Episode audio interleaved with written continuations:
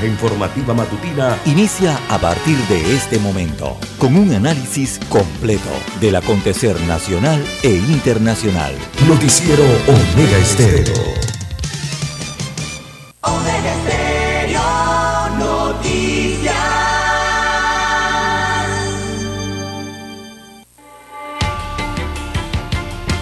A continuación, los titulares, con los hechos que son noticias hoy.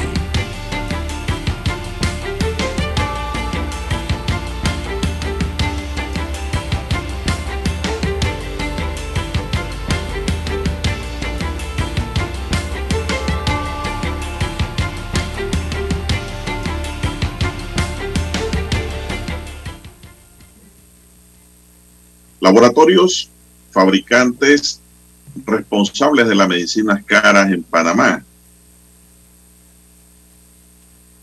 Pleno de la Asamblea Nacional aprueba citar al gerente de Tocumen S.A. Aprueban proyecto de ley que modifica código fiscal para agilizar la disolución de sociedades anónimas suspendidas o que no tienen agente residente. Fiscalía pide llamamiento a juicio para cinco personas, incluyendo a Bosco Ricardo Vallarino. Gobierno aprueba reducción de 30% del precio en 170 medicamentos de consumo general. Ministro de Comercio calificó como irresponsable las amenazas de cierre de calles en Panamá. Alianza Polo Unido por la Vida reitera el llamado a sus manifestaciones. También tenemos nuevo presidente de la APD cuestiona el inadecuado manejo de los recursos del Estado. Las olas de protesta y cierre de calle avivan la desconfianza de los consumidores panameños. También para hoy tenemos, señoras y señores, demandan decreto que organice elecciones de 2024. Van 2.859 casos de dengue y no se le ha prestado la debida atención al tema. También la justicia hondureña coordina con Panamá la restitución de 1.16 millones de dólares hombre intentó asfixiar a su ex y la privó de libertad con su hija cuando fueron de visita. Tendrá que responder ante la justicia por este acto. Dos venezolanos y un colombiano se ahogan en Gunayala. También tenemos que empresarios se niegan a reconocer acuerdos del diálogo refutan con, al Contralor sobre aumento de planillas. Amigos y amigas, confirman detención a conductor borracho que mató al DJ Chiqui en Panamá Oeste. Amigos y amigas, estos son solamente titulares. En breve regresaremos con los detalles de estas y otras noticias. Estos fueron nuestros titulares de hoy. En breve regresamos.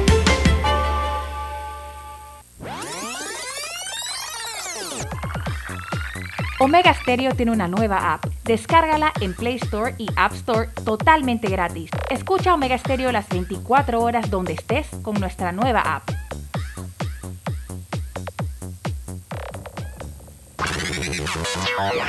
Desde el dominante Cerro Azul, Omega Estéreo cubre las provincias de Panamá, Colón, Darién, Panamá Oeste y las playas en los 107.3. Continúa desde el majestuoso Cerro Canacagua en los 107.5, cubriendo todas las provincias centrales hasta el imponente volcán Barú en los 107.3 para las provincias de Chiriquí, Bocas del Toro y Veraguas. Omega Estéreo para todo Panamá.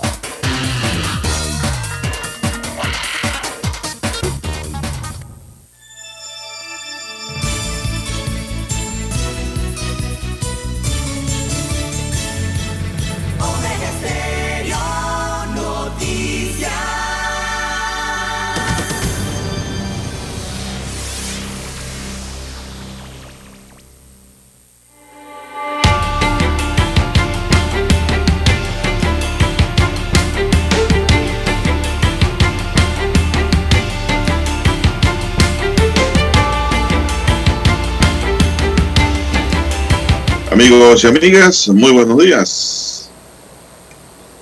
Hoy es miércoles, Dani. Hoy es miércoles 10 de agosto del año 2022. En el tablero de control está Daniel Arauz Pinto. En la mesa informativa le saludamos. César Lara. Y Juan de Dios Hernández Sandur para presentarle las noticias, los comentarios y los análisis de lo que pasa en Panamá y el mundo en dos horas de información, iniciando esta jornada como todos los días, con fe y devoción, agradeciendo a Dios Todopoderoso por esa oportunidad que nos da de poder compartir esta nueva mañana y así acompañarle en sus casas, en sus hogares, en su domicilio, en su puesto de trabajo, en su vehículo, donde quiera que usted se encuentre a esta hora de la madrugada. Pedimos para todos salud, divino tesoro, seguridad y protección, sabiduría y mucha fe en Dios. Mi línea directa de comunicación para cualquier información que nos quiera enviar, cualquier noticia que usted tenga en el área, muy importante, cualquier pregunta o consulta, estamos en el doble seis catorce catorce cuarenta y cinco, doble seis catorce catorce cuarenta y cinco. Don César Lara está en su cuenta de redes sociales. Don César, ¿cuál es su cuenta? Arroba César Lara R es mi cuenta en la red social Twitter, arroba César Lara R también para Instagram. Ahí puede enviar sus mensajes, sus comentarios, denuncias, fotodenuncias, el reporte del tráfico temprano por la mañana. Buenos días, don Daniel. Buenos días a usted, don Juan de Dios. Buenos días a todos los amigos oyentes a nivel de la República de Panamá, eh, las provincias, las comarcas, el área marítima donde llegan las señales de Omega Estéreo, también los que ya están sintonizados en el canal 856 de Tigo, televisión pagada por cable a nivel nacional. Omega Estéreo llega a su televisor. También los buenos días a los amigos oyentes que ya han descargado la aplicación de Omega Stereo y nos escuchan en sus dispositivos móviles, sus celulares. Si aún no la tiene, bueno, usted la puede descargar desde su tienda eh, Android o iOS para su celular o dispositivo móvil. Y también los buenos días a esta hora a los amigos oyentes que nos escuchan a nivel mundial en omegaestereo.com. Allí la cobertura es a nivel del planeta. ¿Cómo amanece para hoy, don Juan de Dios? Excelente, gracias a Dios, excelente. Ahí estamos, don César. Espero que usted esté bien y don Dani. Gracias a Dios, bien. En la tableta de controles, cuatro pantallas al frente y una en el techo. Cinco pantallas ese año. Bueno, yo le estoy viendo tres ahí donde está conectado con diferentes módulos y diferentes plataformas. Bien, don César, vamos a iniciar esta mañana informativa. No hay onda tropical, don César. Sí, hay una, que, ninguna onda hay una que estaba cerca. No, sí, ayer pasó, eh, atravesó una onda tropical.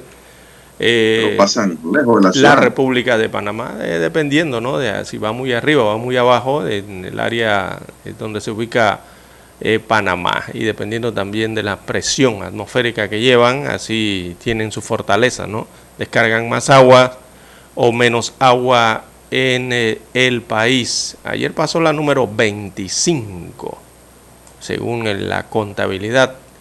De verdad, la 25 que ya a esta hora debe estar saliendo del territorio panameño por el occidente entre las fronteras de Panamá y Costa Rica.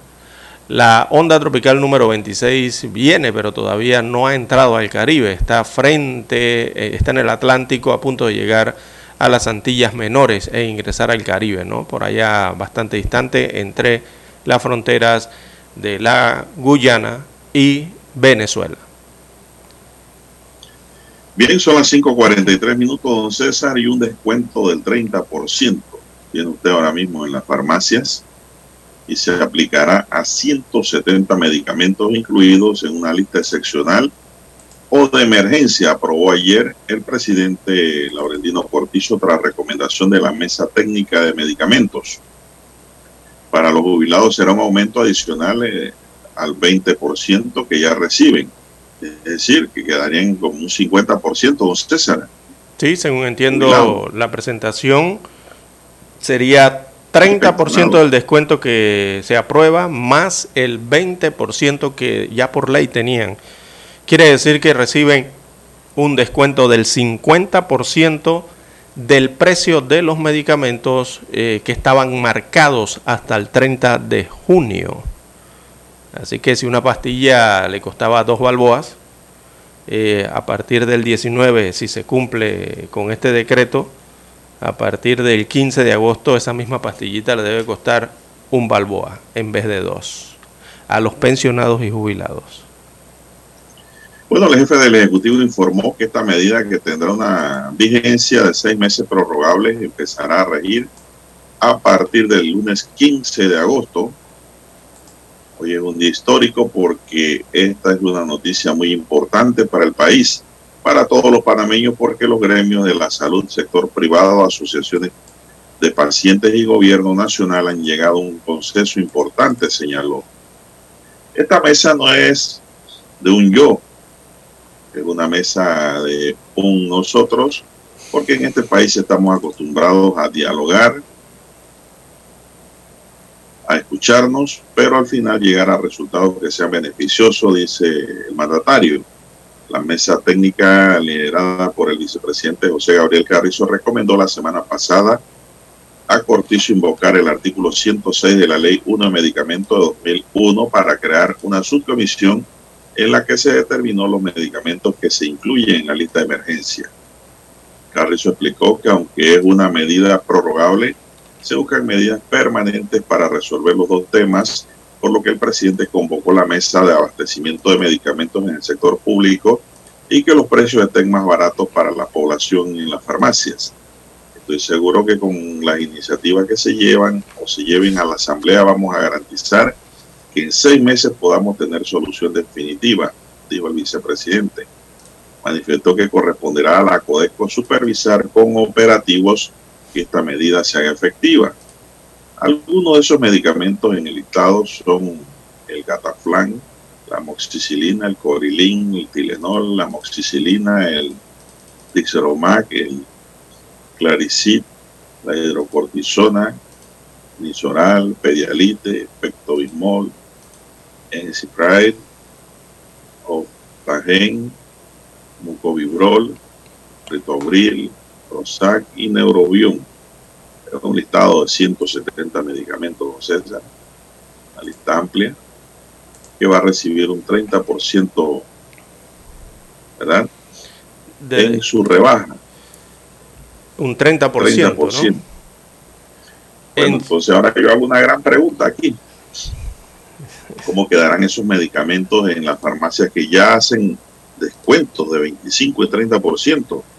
En Panamá hay farmacias que lo hacen, entonces. Sí. ¿Bajarán 30 más ellos o 25 más? No, no creo. Es interesante. Ya ¿no? era, un era un descuento que hacían eh, de forma unilateral, ¿no? Eh, esas empresas o farmacias.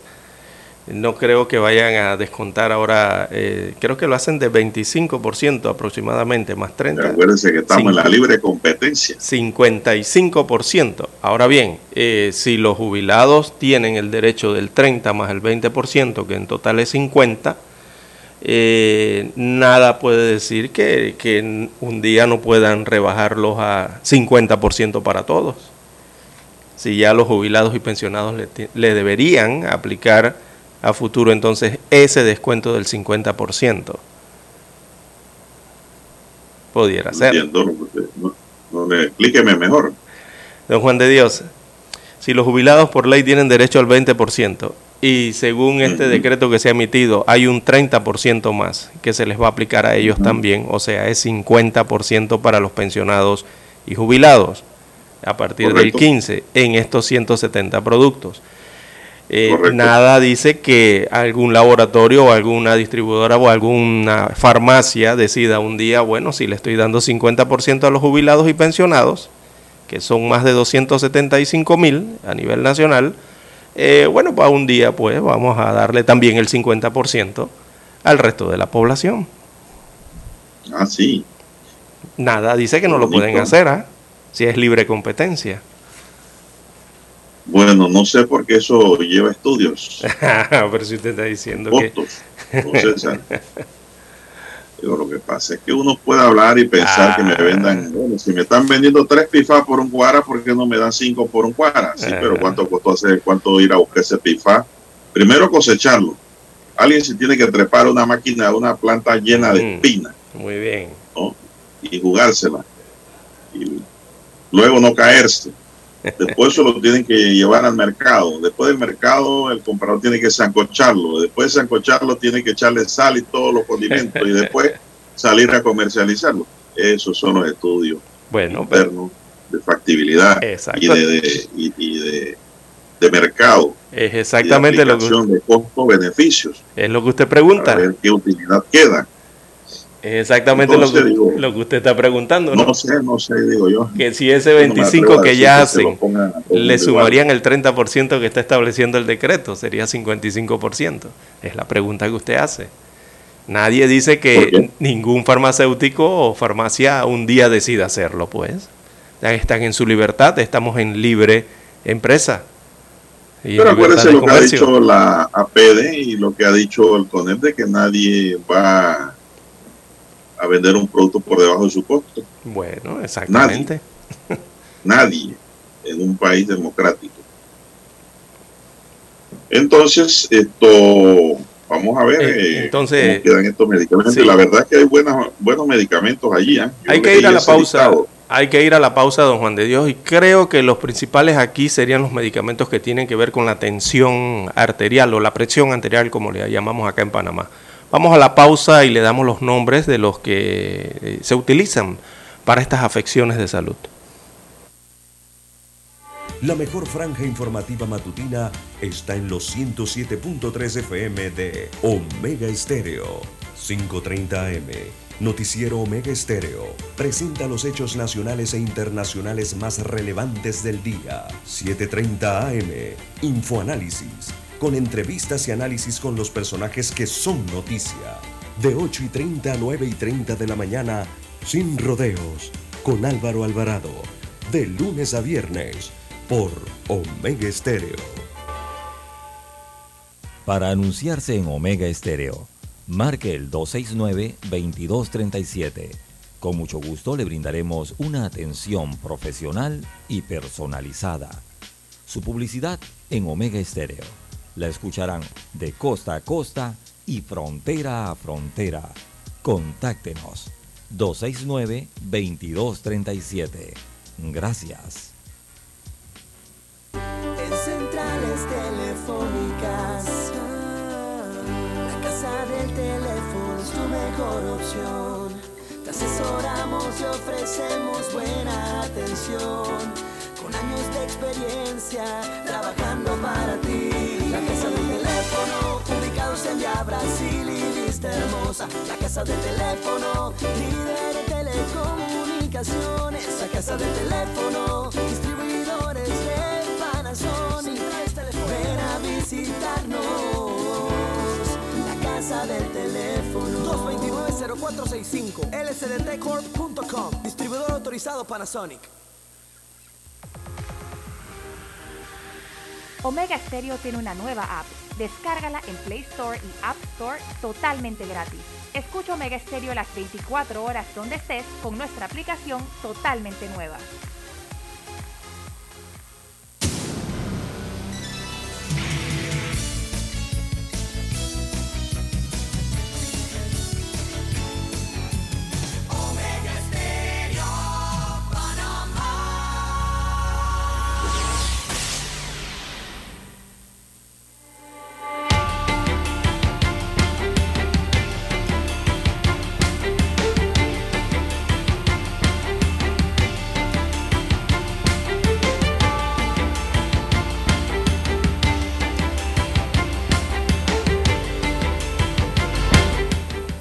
Bien, continuamos. Bueno, las quejas persistentes por los altos precios de los medicamentos reflejan la frustración de la sociedad panameña por la incomprensible diferencia que existe entre el valor de mercado panameño y el de otros países de la región. ¿A qué se debe esa diferencia? Es una investigación que no es mía, es de la estrella de Panamá, don César. Hay que darle el crédito a quien lo hace. La estrella de Panamá conversó con diferentes actores académicos, gubernamentales y privados que están relacionados con el sector de los medicamentos para identificar cómo funciona la cadena de importación y comercialización En el proceso de investigación se determinó que los laboratorios fabricantes imponen los precios de los mercados a las casas distribuidoras, que a su vez los venden a las farmacias privadas y al Estado. ¿no? Las casas distribuidoras son las droguerías, don César. Exacto. Y en Panamá muchas droguerías tienen su cadena de farmacias. O sea, son... manejan, manejan la cadena en gran medida, menos la producción. Exacto, porque importan, eh, distribuyen y también tienen el punto de venta. Por ejemplo, un medicamento que el laboratorio fabricante extranjero ofrece al distribuidor en 4011, este puede venderlo a la farmacia privada en 5210, con margen de ganancia aproximado de un 23%. Este porcentaje es sin los descuentos que los distribuidores realizan a las farmacias privadas que pueden oscilar entre 5 y 15%. Ese mismo medicamento, la farmacia privada a su vez lo vende en 71.75, lo que significa un margen de ganancia aproximado de 27% a sabiendas de que puede modificarse por descuento de 20% que reciben los jubilados y personas de la tercera edad. No obstante, ese mismo medicamento tiene un costo de 39 dólares en la farmacia colombiana, don César.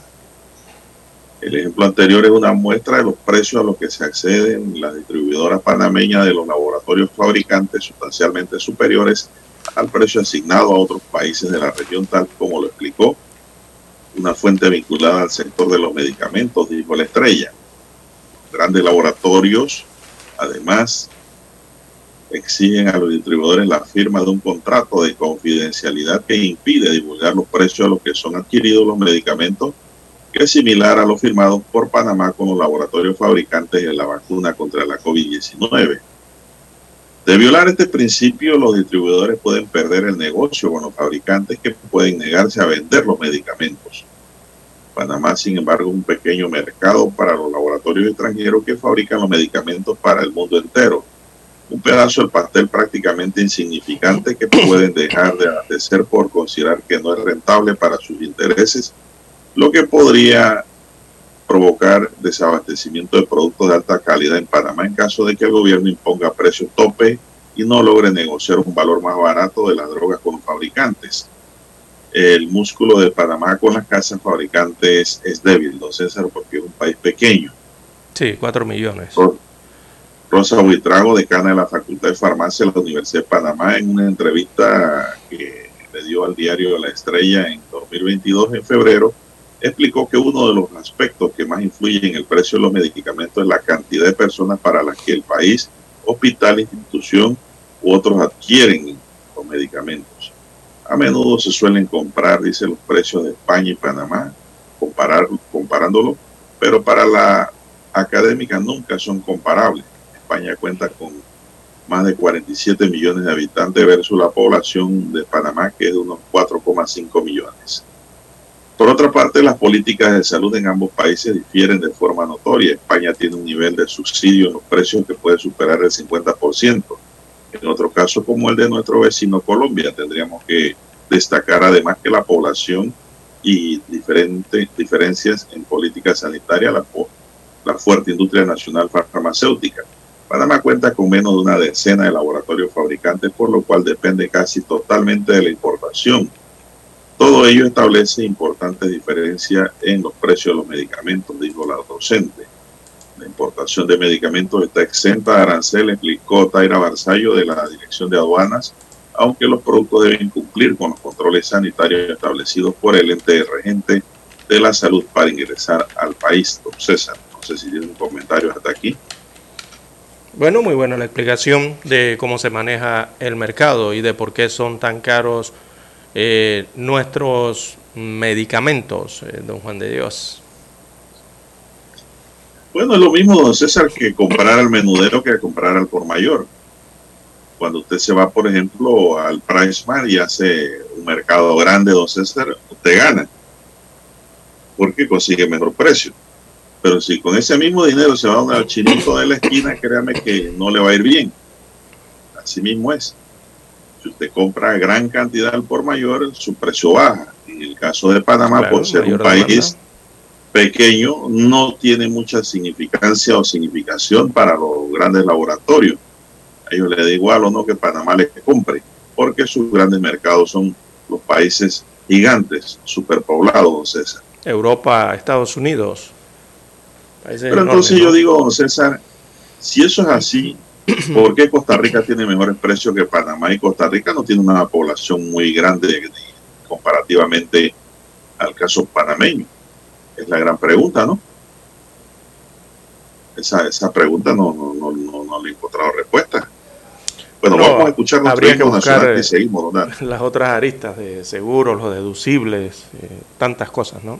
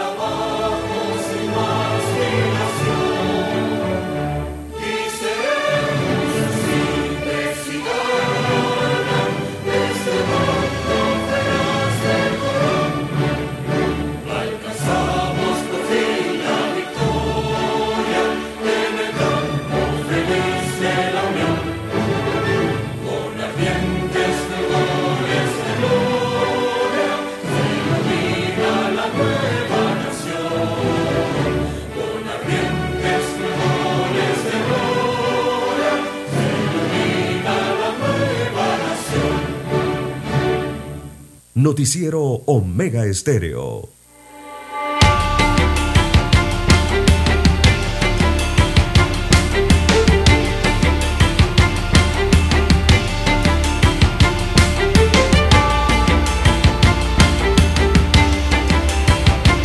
Bueno, continuamos, don César. Son las seis, tres minutos.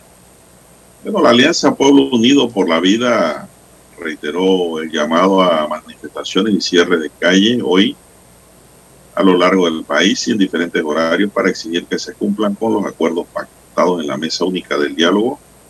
Marcos Andrade de la Federación Auténtica de Trabajadores aseguró que ya los puntos acordados en la mesa única de diálogo que tiene que ver con el congelamiento de 72 productos de la canasta básica, el congelamiento del precio del combustible a 3.25 no se está cumpliendo debería el pueblo decir que ya hay un alivio, pero no ha ocurrido ya que los empresarios lo que han hecho es aumentar los precios en los supermercados.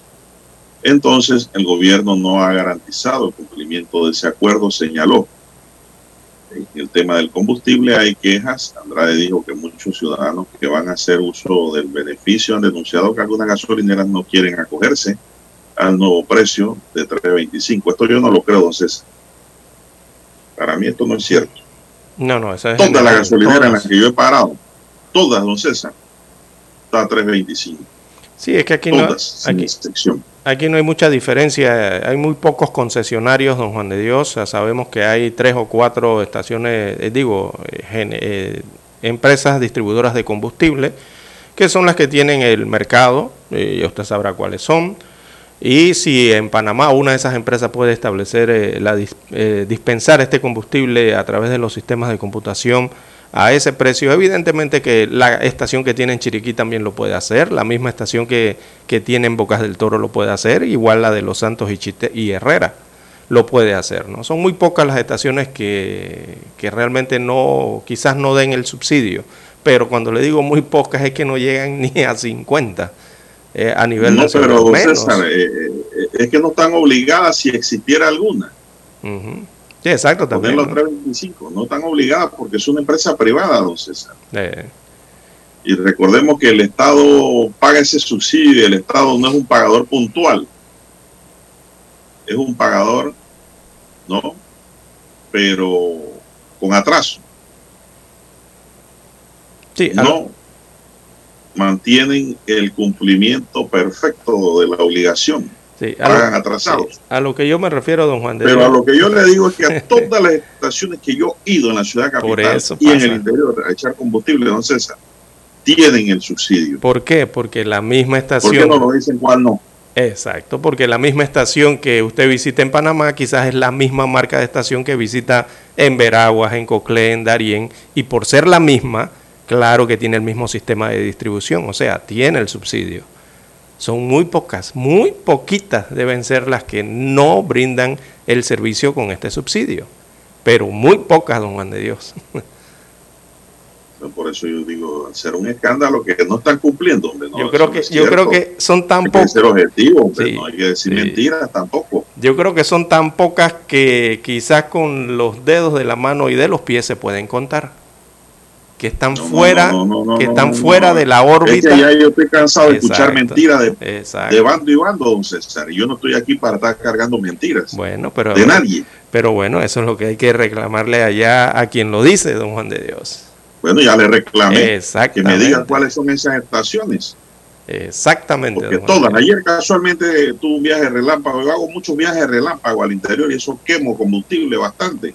Yo paro en las estaciones, don César, y pregunto, ¿hay subsidio? Me dicen, sí, como no vengan. Ya, listo. Y de diferentes marcas.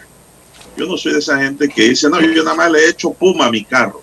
Nada más le he hecho Delta. Yo nada más le he hecho Terpel. No, yo no, yo le 91, 95, dice lo que necesita mi vehículo en ese momento. Sí, es que aquí... Eso no me interesa la marca. Exacto, porque es el mismo combustible. La refinería donde compran todo Panamá es el mismo área, ¿no? De que compran que usted me diga, las diversas estaciones. Que usted me diga que los precios de la canasta básica no se están reflejando porque hay desabastecimiento, eh, o no, no lo ve, yo le puedo creer eso, eso sí, ¿eh? Pero eso de los 3.25 no. Bien, eh, bueno, la medida se mantiene en expectativa en la reanudación, dice la Mesa Única del Diálogo, mañana jueves 11 de agosto de 2022 en Penonomé y la Caja de Seguro Social y el tema a seguir de corrupción. Es un tema muy interesante, de verdad que sí. ¿eh? Ahí hay que poner dedos sobre la llaga. Los grupos sociales, el Sindicato Único de Trabajadores y similares y la Asociación de Educadores Veragüenses están llamando a protestar hoy porque consideran que el gobierno ha incumplido los acuerdos pactados en la mesa única del diálogo de Penonomé. Pero tampoco le pueden decir al gobierno que puede tomar las decisiones por la empresa privada, don César. Vamos a ser objetivos.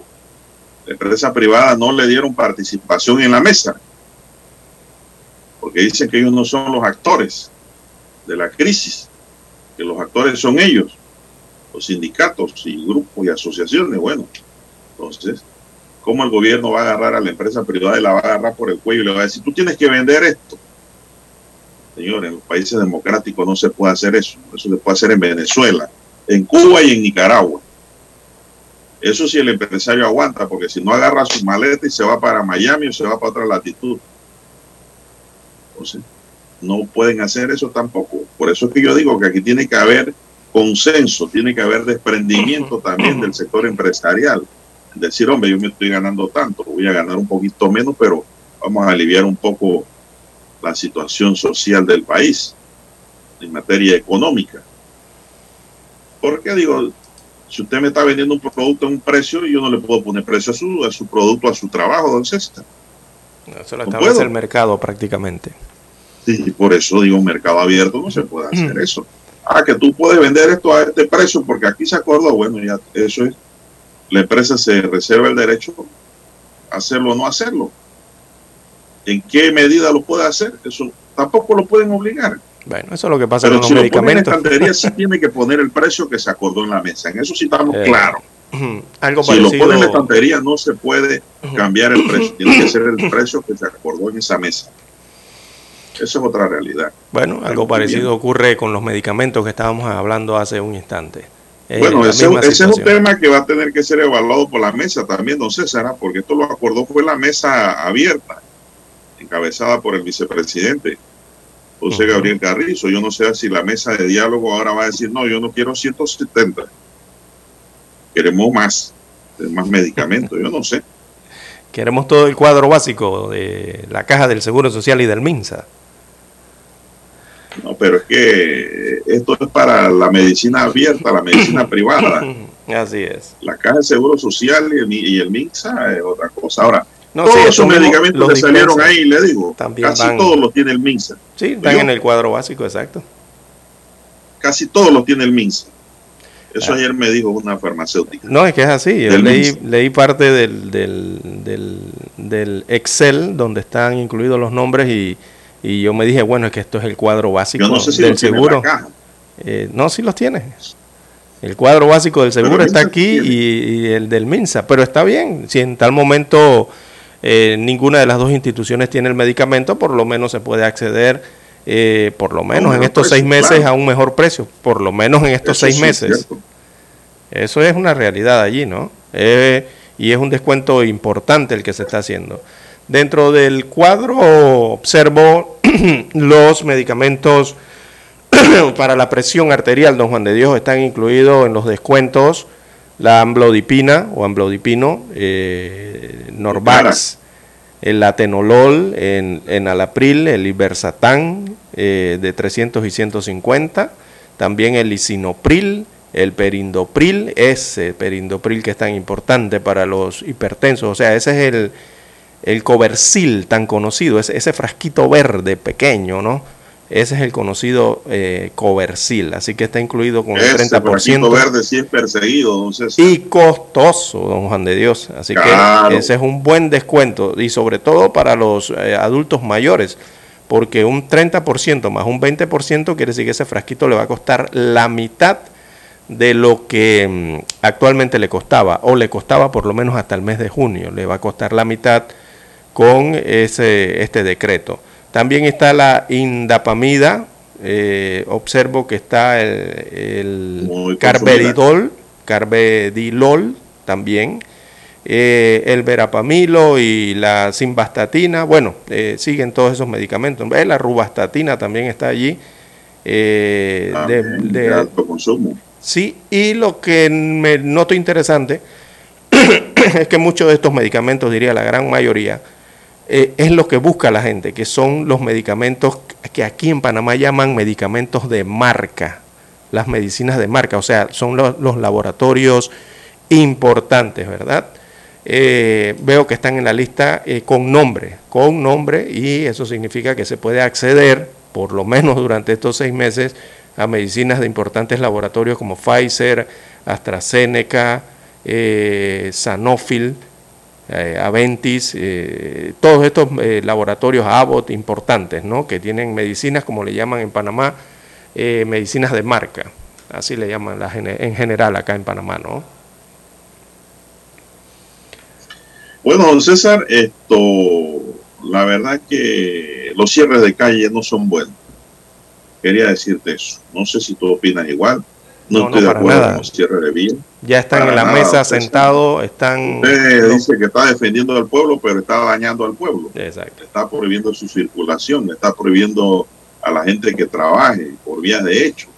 Es que Los no, cierres de vías no son lo recomendable. no hay argumento para cerrar vía en este momento, don Juan no de Dios. hay, no hay argumento para perjudicar, don César, al pueblo.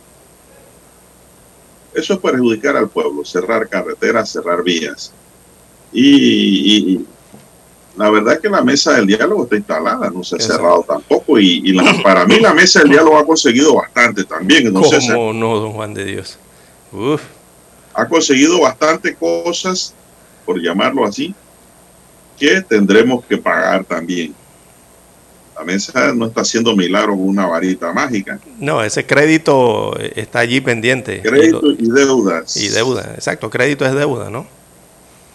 Bueno, depende. En este Como caso sí es deuda. Debe ser deuda, ¿no? El crédito, pero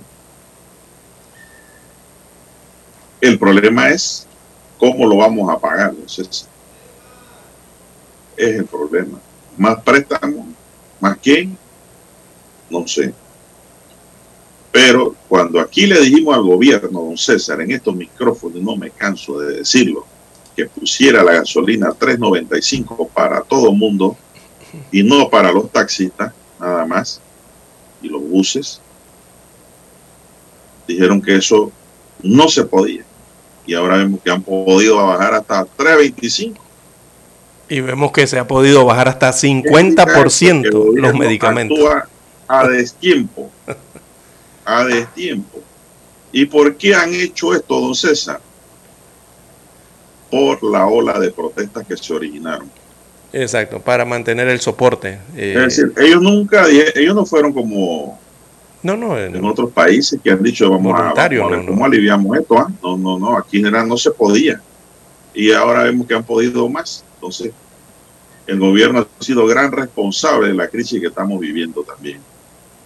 Mire, yo no estoy contento con las actuaciones del gobierno, César, realmente. Se lo tengo que decir a usted y públicamente No, a los que- cuatro gobiernos. es que yo, nadie que usted le pregunte, nadie No que usted estoy le contento pregunte. tampoco con las actuaciones de cierre de calle de los tres grupos que están allá. No estoy de acuerdo con eso. Y no estoy de acuerdo tampoco con las actuaciones del sector privado, la empresa privada que no hace un acto de constricción y ni siquiera se desprende de nada, sino que la jugada es ganar, ganar y caer hasta en la avaricia posiblemente. Oye, hay veces que tú no puedes matar a la gallina en los huevos de oro. Y aquí no importa que se muera la gallina. Entonces, digo, no estoy contento con lo que está pasando en mi país en términos generales. No hay, no hay, don César, buena fe en muchos sectores que tienen que ver con la economía del país. Vamos a la pausa, don Dani.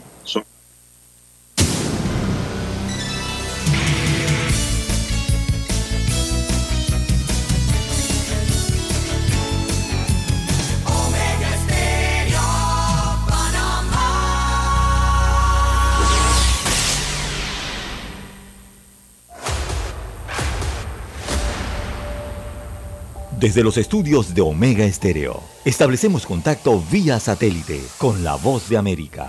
Desde Washington, presentamos el reportaje internacional.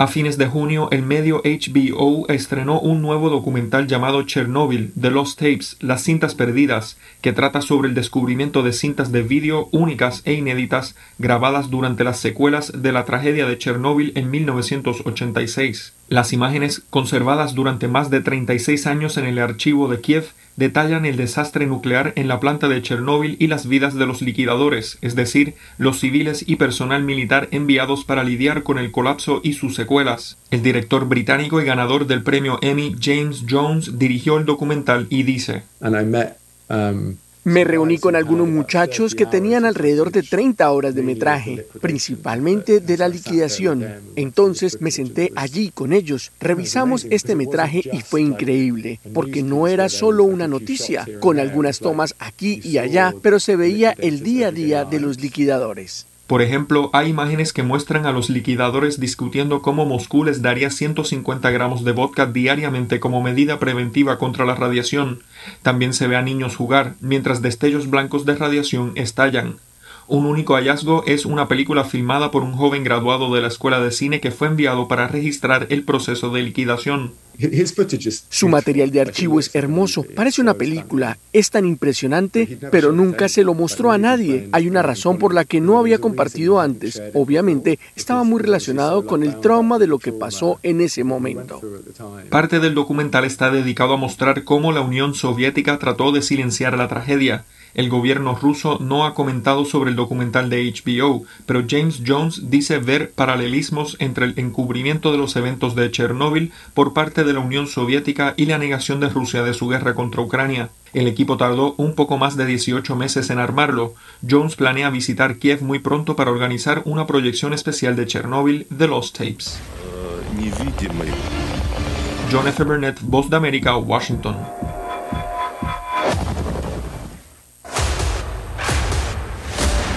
Escucharon vía satélite desde Washington el reportaje internacional. La mejor franja informativa matutina está en los 107.3 FM de Omega Estéreo, 530 AM. Noticiero Omega Estéreo presenta los hechos nacionales e internacionales más relevantes del día. 730 AM. Infoanálisis, con entrevistas y análisis con los personajes que son noticia de 8 y 30 a 9 y 30 de la mañana, sin rodeos, con Álvaro Alvarado, de lunes a viernes, por Omega Estéreo.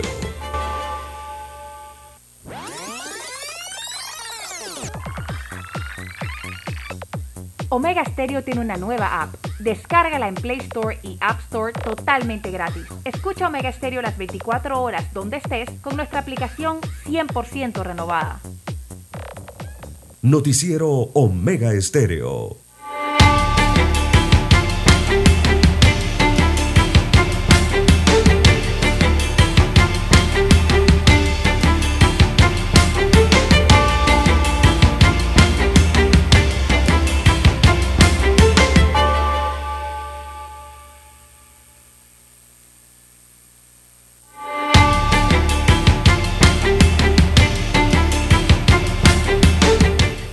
Bien, son las 6:21 minutos. La presidenta de la Cámara de Comercio, Industria y Agricultura de Panamá, Marcela Galindo, solicitó al gobierno, por su lado, garantizar el libre tránsito ante el anuncio de cierres anunciados para hoy, pues consideran que son una provocación cuando todavía se está en un proceso de diálogo.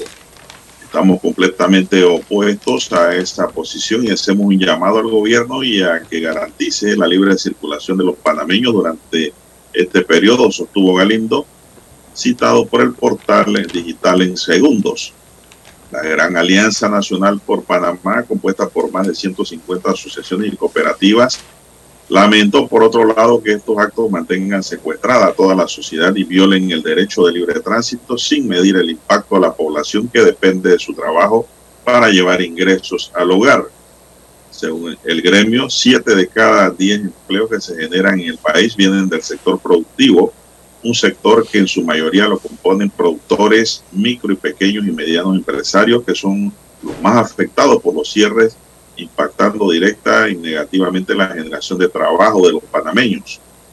Los cierres de calles violan la libertad de los ciudadanos y agravarían la situación que viven los panameños, advirtió la Gran Alianza en un comunicado uniéndose al llamado de que el gobierno tiene el deber de asegurar la paz y la seguridad de todos y así debe accionar el derecho de manifestarse de los ciudadanos termina cuando se viola el derecho de libre tránsito, dice la Alianza. Son las 6.23 minutos. El tope de precios y subsidios a productos nacionales, así como la reducción arancelaria con control de margen de comercialización, son parte de los acuerdos parciales consensuados en julio 25 en la mesa única del diálogo para reducir 30%, es decir, 81 dólares al costo de la canasta básica. Bueno, don César, y mi pregunta es, ¿los docentes irán a piquetear, abandonarán a los estudiantes después de firmar un entendimiento de retorno a clases o van a piquetear en sus horas libres? Eh, hoy se dará respuesta a su pregunta, don Juan de Dios. A partir de las 7 de la mañana eh, veremos esa realidad. Recordemos que la Asociación de Educadores Veragüenses eh, hizo un llamado a manifestaciones y a piqueteos también para el día de hoy. Es la Asociación de Veraguas, de la provincia de Veraguas. Eh, hay que ver qué hacen el resto de las asociaciones o eh, cómo será la modalidad de manifestación para el día de hoy, miércoles, en este sentido, ¿no? Allí veremos si serán cierres de calle, piqueteos, eh, si van a con pancartas, qué es lo que van a hacer el día de hoy. Y en qué horas lo harán. Hay una cosa que yo no he visto, don César, y debería verse, y es el retorno de los precios en el comercio. Los precios que tenían antes de que el combustible se disparara a 6 dólares. 6 dólares. A 6 dólares. ¿Por qué? Porque ahora todo mundo, incluyendo la empresa privada, se está beneficiando de los 3.25, don A casi medio precio. Pero yo no veo por ningún lado rebaja de los precios que provocaron que provocó ese aumento del combustible. Exacto, usted va a una refresquería. Eso se está transformando en ganancias Exactamente. para el sector privado. Pero allí nadie dice nada. Yo sí lo voy a decir. Entonces la Codeco no está en ese sentido. Pero es que eso no tiene que ver nada con la Codeco. Pero tiene que revisar. No tiene nada que ver, con La tiene que revisar. No nada. Es una no, pero por lo menos propia de cada empresa. Sí, pero por lo menos de producción y distribución y venta de productos que digan, oye, yo subí a mi, a mi a mis 5 libras de arroz que vendo, yo le subí, no, no incluyendo el, el, de la canasta básica, otro arroz, otra marca. Agarre el producto que quiera. peso, porque a mí me subió el combustible, pero ahora que me bajaron le voy a quitar ese peso. No, ya eso dicen que es pérdida, si le quita ese peso. Entonces, así no podemos ir a ningún lado como país, en donde no hay conciencia. País sin conciencia es un país condenado, don César, a la ruina. Todos los panameños, sin excepción, tenemos que hacer conciencia para poder tener un mejor país. No crea que el mejor país lo conforma su casa, su familia, su bienestar. Usted tiene que mirar su alrededor, que es la sociedad. Porque si usted está bien sobrepasando todos los márgenes de bienestar a causa del sudor del que está sacrificando, créame que ese sacrificado lo va a rebasar y le va a hacer perder todo lo que usted tiene y ha logrado. Es un llamado a la conciencia a la lógica y al razonamiento, don César. Eso se llama responsabilidad social de cada empresa. ¿Por qué? Porque usted no puede ahorcar al consumidor. Entonces, yo no he visto nada, ni nada, ni, ni siquiera he escuchado nada de la Cámara de Comercio, nada del CONEP, nada del Sindicato Industriales, nada de APEDE, nada de ninguna asociación en este país. Decir, oye, me han puesto la gasolina 325. Estamos bien, entonces vamos a bajar el producto acá, a los que le subimos el precio, porque el costo de producción no subió por el monto el aumento en el precio del combustible.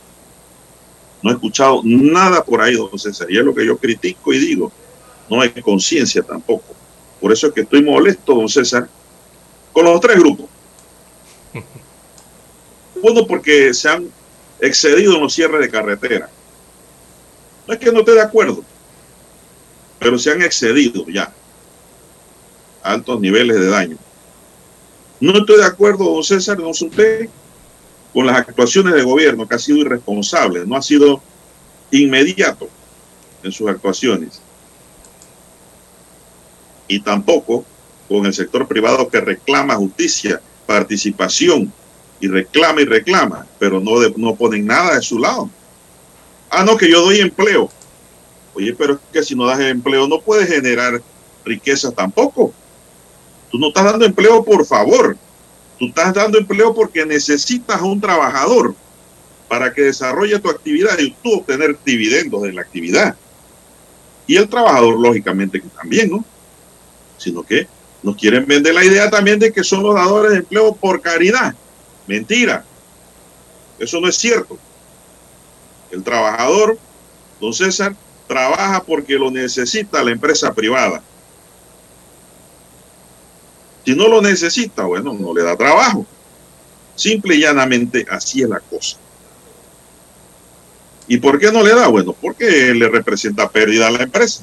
Tú no puedes tener allí eh, botellas en tu empresa privada. Eso lo resiste nada más el gobierno. Porque no lo pagan ellos de su bolsillo. Así que pues, eso es lo que yo estoy viendo, don César. Te quedas como congelado, petrificado, pero hay que decir la verdad como es. Yo simplemente lo estoy dejando hablar a usted, don Juan de Dios. Ah, bueno, dígame algo para irnos al cambio, pues. ¿Ah? ¿A qué obedece eso, don Juan de Dios? Bueno, obedece a los ciclos económicos, las variaciones de precios. Si la oferta se mantiene y si aumenta la demanda, es una forma de que ocurra en Panamá, o puede ocurrir lo contrario, que la oferta cae, la gente deja de comprar, aunque se mantenga la demanda. O la oferta también puede caer y la demanda puede aumentar. Todos esos ciclos se dan dentro de la economía, don Juan de Dios. Todo depende de lo que el consumidor haga en estos momentos y de y del poder adquisitivo que tenga. Una cosa es dejar de comprar porque no la puedo comprar y otra cosa es porque no la quiero comprar. Esa también.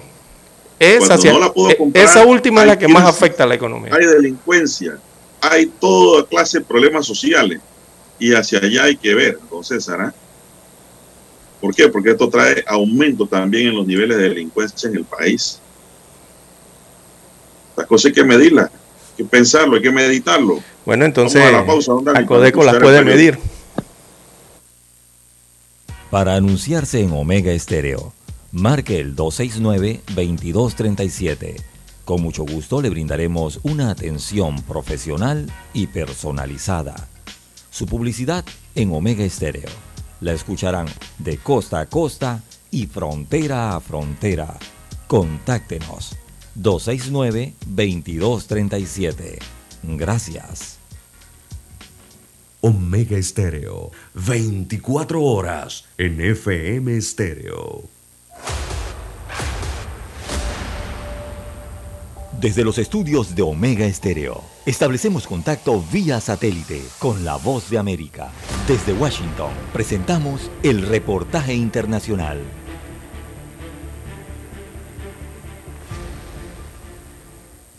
América representa el 36% de los casos mundiales de viruela símica, mejor conocida como viruela del mono, con más de 10.000 contagios reportados, por lo que la Organización Panamericana de la Salud, la OPS, aprobó una resolución que busca ayudar a los Estados miembros a conseguir un acceso equitativo a la vacuna. Clarice Tien, directora de la OPS, explicó durante una sesión especial del Consejo Directivo que actualmente una vacuna de tercera generación contra la viruela del mono es la única que está disponible y que suele elaboración corre a cargo de un solo fabricante. Pese a esta escasez de oferta, la organización ya inició las primeras negociaciones con su productor. En conferencia de prensa, la doctora Etienne explicó que la declaración de emergencia de salud pública de importancia internacional se dio con recomendaciones detalladas para los países. Hemos expedido recomendaciones de salud pública para la vigilancia, el diagnóstico, la atención clínica y la vacunación. La resolución adoptada solicita a la directora de la OPS que facilite una respuesta respuesta coordinada y tome medidas para apoyar a sus Estados miembros a tener acceso a esta vacuna a través del fondo rotatorio de la organización. El doctor Cirugarte, director del Departamento de Emergencia en Salud de la OPS, dijo que todos los países de la región deben estar alerta ante la amenaza de esta enfermedad. Deberían activar o establecer los mecanismos de coordinación en salud y la preparación multisectorial para responder a la viruela del mono y detener la transmisión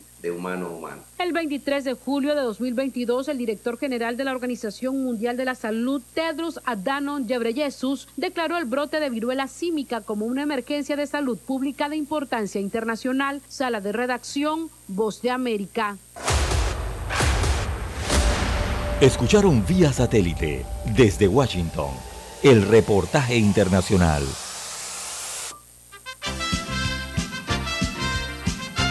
Infoanálisis, de lunes a viernes, de 7 y 30 a 8 y 30 de la mañana por los 107.3 FM de Omega Estéreo, con Guillermo Antonio Adames, Rubén Darío Murgas, Camila Adames Arias y Milton Enríquez. Infoanálisis, el programa para gente inteligente como usted.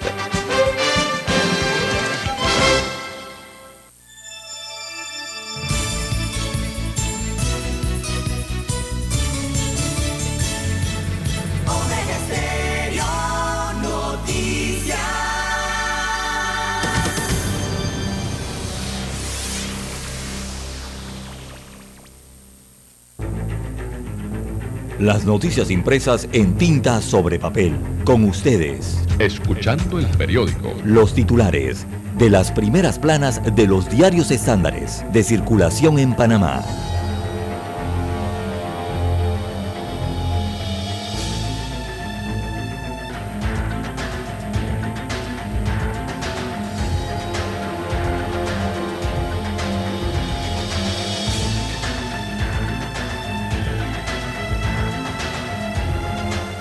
Bien, amigos oyentes, el diario La Prensa titula para este miércoles 10 de agosto del año 2022 14.6 millones de dólares para el Salón de la Fama, así como usted lo escucha.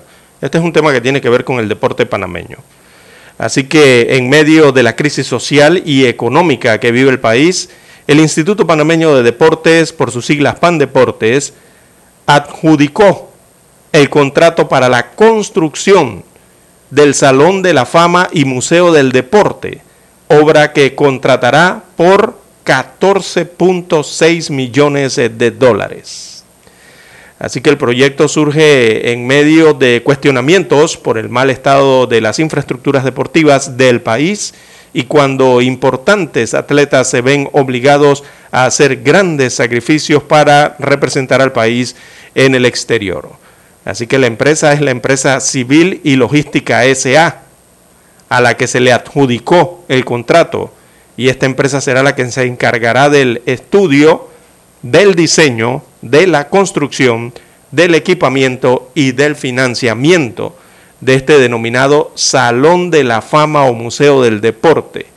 Obra que gestiona el director de Pandeportes, él es de nombre Héctor Brands, este es el mismo diputado del circuito 87 me parece y este Salón de la Fama estaría listo según EPAN Deportes en el año 2024. ¿Dónde estaría ubicado? Estaría ubicado en Amador. Así que 14.6 millones de dólares para esta obra. En más títulos para la mañana de hoy del diario La Prensa, cierres de vía violan la libertad de los ciudadanos. Eh, la gran Alianza Nacional por Panamá que aglutina a 150 asociaciones y cooperativas del país, se mostró alarmada ante el anuncio de los grupos eh, que adelantan un diálogo con el Ejecutivo de volver a cerrar las calles hoy miércoles debido al supuesto incumplimiento de los acuerdos. Esto es en la mesa del diálogo. También para hoy el diario La Prensa titula Más tiempo para presentar propuestas para el nuevo Instituto Oncológico Nacional. Es el tema de la construcción de sus nuevas infraestructuras. Eh, por cuarta ocasión, el Ministerio de Salud propuso la fecha de la presentación de las propuestas eh, de construcción del nuevo ION, por sus siglas, o el Instituto Oncológico Nacional. La fecha prevista para el acto era el pasado 8 de agosto y se pasó para el 11 de octubre, destaca la prensa. También en otro de sus títulos, cambios a la Ley 57 de Marina Mercante irán a consulta. Habrán reformas al respecto, ya que la Autoridad Marítima de Panamá coordina con gremios y representantes del sector los cambios que se harían a la Ley 57 del año 2008. Se intenta hacer modificaciones a la norma para salvar el liderazgo que ha mantenido el registro panameño. La prensa también titula en su sección de panorama, Cuenca de Santa María será área protegida. Es un tema ambiental y de los recursos hídricos del país. Así que toda la cuenca del río Santa María deberá ser declarada área protegida luego que el Pleno de la Corte Suprema de Justicia concluyó que no es inexequible, o sea, no es inconstitucional.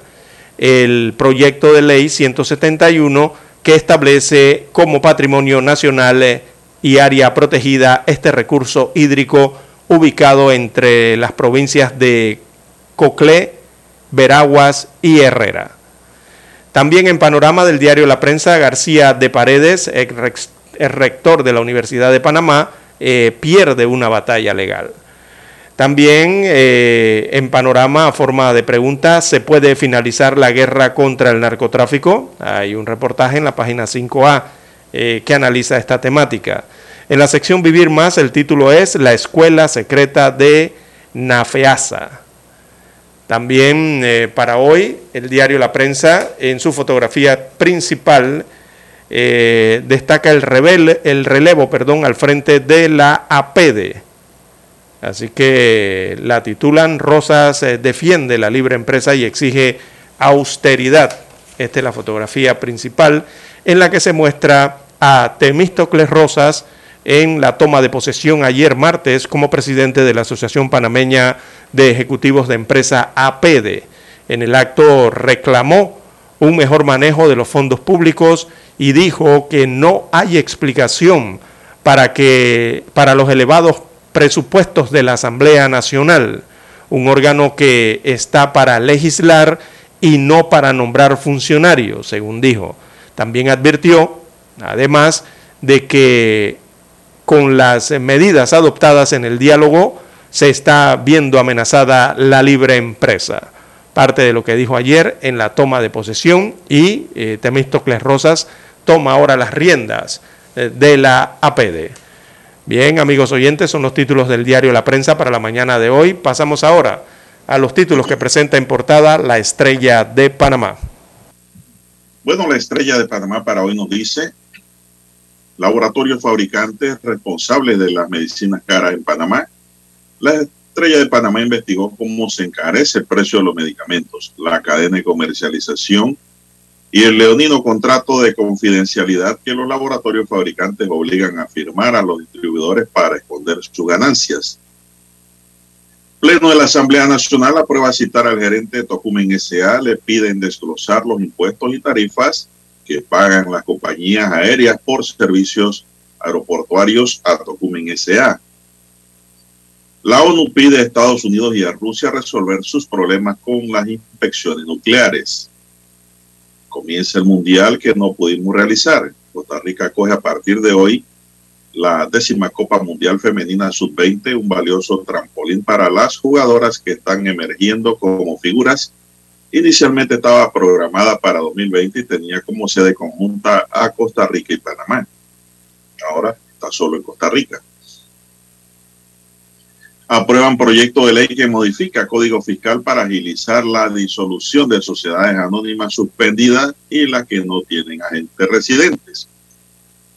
Fiscalía pide llamamiento a juicio para cinco personas, incluyendo a un exalcalde de Panamá. El gobierno aprueba reducción de 30% del precio en 170 medicamentos. Ministro de Comercio calificó como irresponsable las amenazas de cierre de calles. Alianza Pueblo Unido por la Vida reitera el llamado a manifestantes. En el tema del día, el rol de la juventud para impulsar gobiernos transparentes. En economía, el Banco de Comercio Internacional y Corea aprueban 600 mil dólares para promover la integración del transporte en Panamá Oeste. El 35% de los panameños muestran optimismo de mejores sueldos en el futuro laboral. Ola de protestas y cierre de calles avivan la desconfianza de los consumidores panameños. Nuevo presidente de la PD cuestiona el inadecuado manejo de los recursos del Estado. En los deportes, cuando se fue Cristiano sabía que tenía que cambiar mi ambición, dice Benzema. Benzema recordó el éxito de la pasada Liga de Campeones que permite al Real Madrid pelear por la Supercopa de Europa. También tenemos que Williams anuncia que deja el tenis y sugiere que será tras el abierto de, Estados Unidos. Chris Sales se perderá el resto de la temporada en grandes ligas. En la plana internacional, la oposición venezolana insta a Petro a mantener la política a favor de los migrantes. La coalición antichavista desea que el respaldo a los migrantes venezolanos en territorio colombiano no solo pueda mantenerse. Lula dice que Brasil puede ser gobernado por quien desprecia la democracia. El exmandatario afirmó que Bolsonaro no tiene derecho a dudar del sistema electoral porque él mismo fue elegido con las urnas electrónicas. La ONU pide a Estados Unidos y a Rusia resolver sus problemas con las inspecciones nucleares. Se refieren al Tratado Nuevo STAR que limita el número de armas nucleares estratégicas en cada país. Y la mayor etnia de Venezuela resiste sin nada frente al olvido. La idea de la, que las comunidades indígenas están en el olvido no solo es una expresión en Venezuela. Amigos y amigas, estos son los titulares del diario La Estrella de Panamá para hoy. Así concluimos con la lectura de los titulares correspondientes a la fecha. Hasta aquí. Escuchando el periódico. Las noticias de primera plana, impresas en tinta sobre papel. 7.30 AM.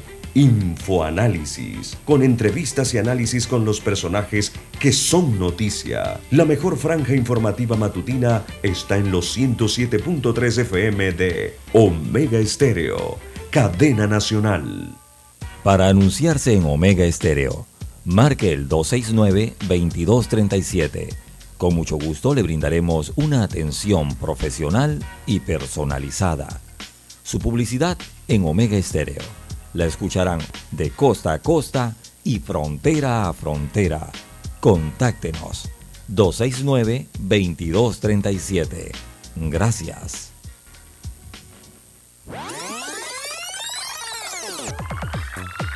Omega Stereo tiene una nueva app. Descárgala en Play Store y App Store totalmente gratis. Escucha Omega Stereo las 24 horas donde estés con nuestra nueva app.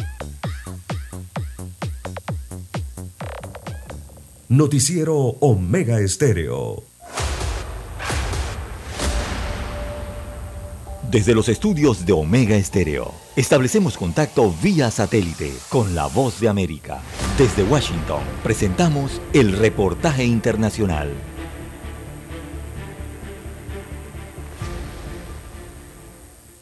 Entre julio y lo que va de agosto, empleados públicos de diversos sectores del país, entre ellos docentes de educación media, enfermeras y profesores universitarios, han protagonizado diversas protestas para exigir la derogación de un instructivo creado por la Oficina Nacional de Presupuesto ONAPRE, que según denuncian, ha desmejorado los derechos contractuales de los trabajadores, como explica la profesora Griselda Sánchez, presidenta de la organización no gubernamental Formación de Dirigentes Sindicales Fordisi. Trabajadores que devengaban un salario, 10, 8 salarios mínimos, quedaron ganando uno o, dos salarios mínimos. O sea, fue un instructivo que definitivamente acabó con, con el salario mínimo y violó todo lo que son las tablas salariales que hemos venido conquistando durante muchos años de lucha. Sánchez insiste en exponer las denuncias por las que desde hace años infructuosamente han protestado en las calles y que se han convertido en parte de las causas que ha llevado a millones de venezolanos a migrar. Hoy no hay un salario que permita que los trabajadores, obreros, los profesionales podamos tener calidad de vida, que no nos alcanza lo que ganamos ni siquiera para hacer un mercado, que un docente en Venezuela gana 80, 60, 100, 140, 150 dólares y que la canasta básica pues supera hoy el monto de 800 dólares. El Consejo Latinoamericano de Ciencias Sociales, una institución con estatus asociativo en la UNESCO, emitió un comunicado en el que ofreció interceder para propiciar diálogos que contribuyan a la resolución pacífica de las diferencias y que garantice la mayor suma de felicidad posible a la clase trabajadora venezolana. Carolina Alcalde, Voz de América, Caracas. Escucharon vía satélite desde Washington el reportaje internacional. La mejor franja informativa matutina está en los 107.3 FM de Omega Estéreo, 5.30 AM. Noticiero Omega Estéreo presenta los hechos nacionales e internacionales más relevantes del día. 7.30 AM. Infoanálisis, con entrevistas y análisis con los personajes que son noticia de 8 y 30 a 9 y 30 de la mañana, sin rodeos, con Álvaro Alvarado, de lunes a viernes, por Omega Estéreo. Problemas de tierra, accidentes graves, reclamos a aseguradoras, incumplimientos de contratos, reclamos de herencias, todo asunto civil y penal, consulte al 6614-1445. Ahora contamos con el servicio de asesoría, confección de pliegos de cargos, impugnación y defensa en materia de contrataciones públicas. 6614-1445. Licenciados Juan de Dios Hernández Sanjur y Belkis Hernández Díaz. Es momento de adentrarnos al mar de la información. Este es el resultado de nuestra navegación por las noticias internacionales más importantes en este momento.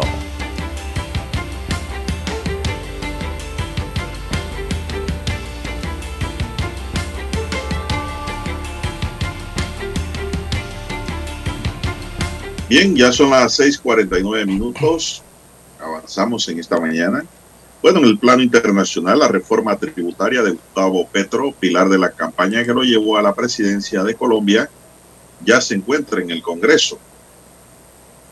Wow, quiere decir que este señor estaba trabajando esto en serio y desde hace tiempo. ¿ah? Desde la reducción de beneficios para quienes tienen ingresos superiores a los 10 millones de pesos mensuales, a la introducción de impuestos para las bebidas azucaradas y los alimentos ultraprocesados, Repasamos aquí, dice la nota, algunos de sus puntos principales. El proyecto de ley que tiene como objetivo, según el propio texto que puede consultarse, reducir las exenciones inequitativas que hoy tienen las personas con ingresos más altos y algunas empresas y luchar contra la evasión fiscal. De esta manera, la Administración obtendrá, según sus previsiones, los fondos para financiar su ambicioso programa social. Cuatro palabras usa el texto para definir las características de la reforma. Progresividad, equidad, eficiencia y suficiencia para Colombia. La renta sobre las personas físicas está en el centro de la reforma. El objetivo, en palabras del proyecto de ley, es mejorar la equidad vertical y horizontal. En corto, que paguen más los que tienen más ingresos y riquezas y que quienes tienen una misma capacidad de pago contribuyan en términos similares. Las 130 páginas del proyecto de ley que ahorran en estadística para justificar su propuesta en cuanto al impuesto de renta de personas naturales afirman que la recaudación de Colombia es con base en cifras de 2020, cerca de seis veces más baja que la del promedio de la Organización para la Cooperación y el Desarrollo Económico OCDE. Este año ascendió a 1,3% del Producto Interno Bruto contra el 8%. Esta baja recaudación, según el texto, hace que el sistema se soporte con los aportes de la empresa e impuestos indirectos, haciendo que no sea tan progresivo. Las propuestas vinculadas a la renta personal lograrían que, según las proyecciones del gobierno, la franja con mayores ingresos, o sea, de 140 millones de pesos brutos en adelante, unos 32.400 dólares, tributará un 9,3% más con la reforma. ¿Qué le parece, don César? Eh, lo está haciendo en el mejor momento, don Juan de Dios. Eh, el nuevo presidente, a un día después, eh, prácticamente de haber tomado posesión, combina, ordena al ministro ¿no? del ramo respectivo, el de finanzas, a presentar la reforma. Eh, esto nos trae eh, a, la memoria lo que le pasó precisamente a su antecesor, Iván Duque, don Juan de Dios, ya que en aquel momento, eh, cuando Duque era presidente, también presentó una reforma tributaria y eso generó, recordemos, la indignación, regeneró protestas en Colombia que tuvieron que esa reforma de Duque echarla para atrás prácticamente, ¿no? La presentó ya avanzado su gobierno. Gustavo Petro... Exacto, Gustavo Petro está haciendo, lo está haciendo desde el inicio. Y claro, eh, la lógica indica que lo debe hacer así. Evidentemente es una reforma que es inevitable. En muchos países van a tener que hacer reformas de este tipo.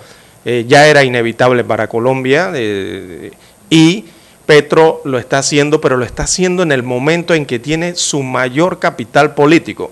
Si ahora mismo usted hace encuestas en Colombia, usted pregunta por Petro, y Petro tiene el mayor nivel de aceptación ahora mismo eh, del que pueda tener, porque está iniciando. Es como, como decimos en Panamá, escoba nueva, eh, barre parejo o, o barre bien, ¿no? Desde el inicio, cuando está nuevecita. Eh, así que Petro está presentando esta reforma que sabe que va a ser complicado, sabe que va a ser polémica también. a nadie le gusta que le hablen de modificar finanzas, de nuevos impuestos, de formas de tributar, ¿no?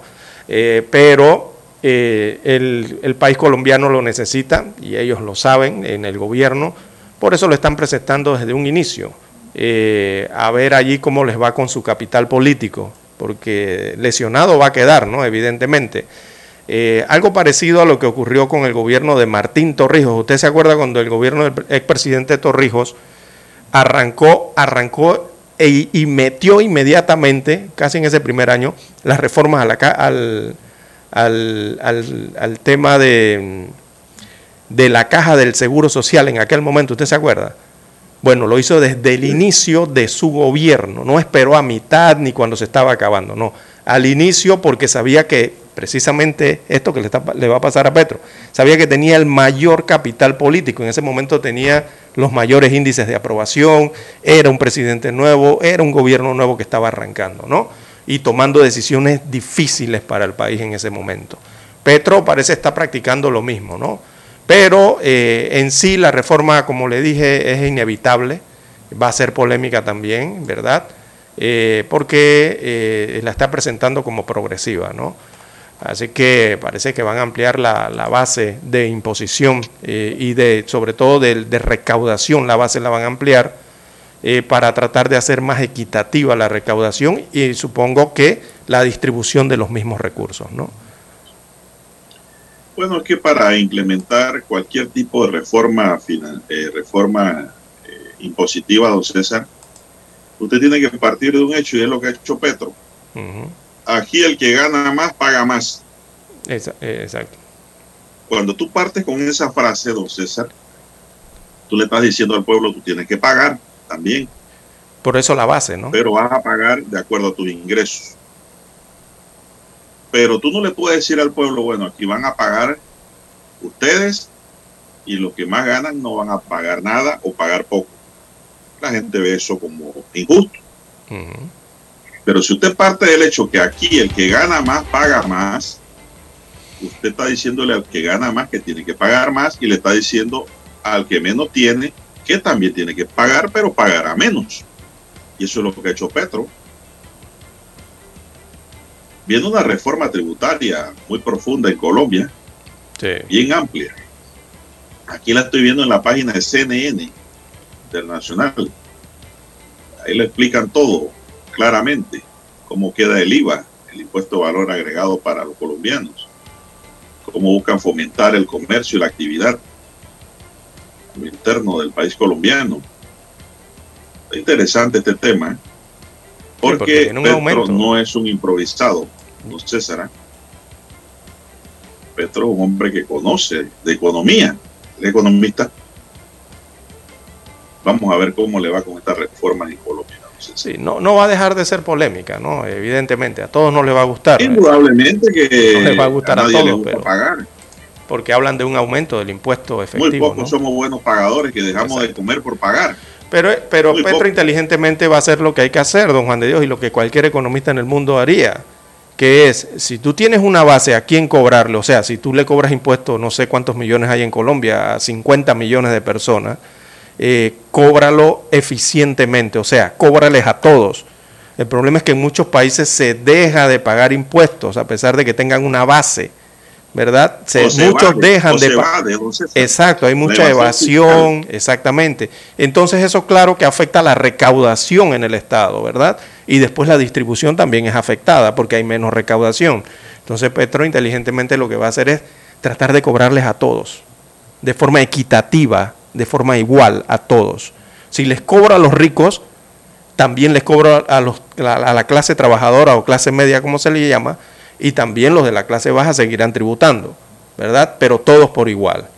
Eso es lo que va a intentar hacer Petro y lo que deben y lo que lógicamente debe hacerse en cualquier país del mundo, que es evitar que haya eh, defraudación o que haya, defraudación fiscal o que haya evasión, más bien evasión fiscal. Bien, son las 6:58 minutos, don César. 6:58. Bueno, Exacto, la evasión fiscal no es defraudación. ¿eh? No, sí, corre, por eso corregí allí el, el sí, sí, Se me fue el lapsus allí. La, la, evasión fiscal a veces la evaden legalmente, sé. Y la defraudación sí es ya un delito. Exacto.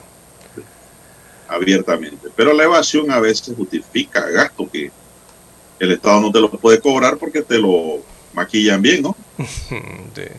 Y hay una evasión allí, claramente. Por eso es que los estados tienen que ser eficientes en el cobro de impuestos. En el cobro de impuestos. Es que, para, mira, Panamá le ocurre exactamente lo mismo. No está siendo eficiente a través de la recaudación.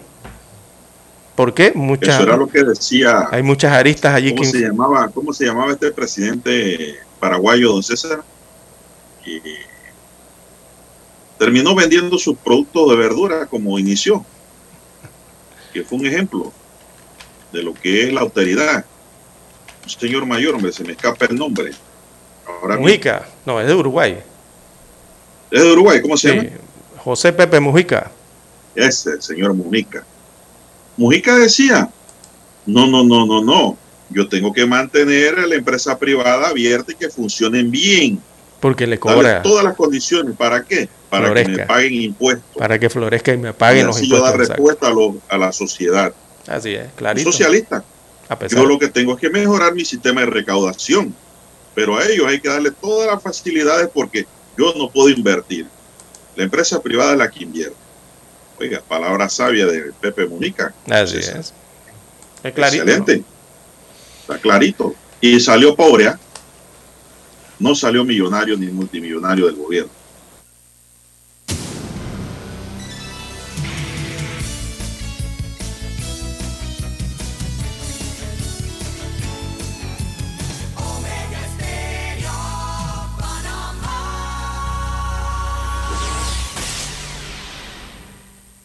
El satélite indica que es momento de nuestra conexión. Desde Washington vía satélite y para Omega Estéreo de Panamá, buenos días América. Buenos días, América. Vía satélite. Desde Washington.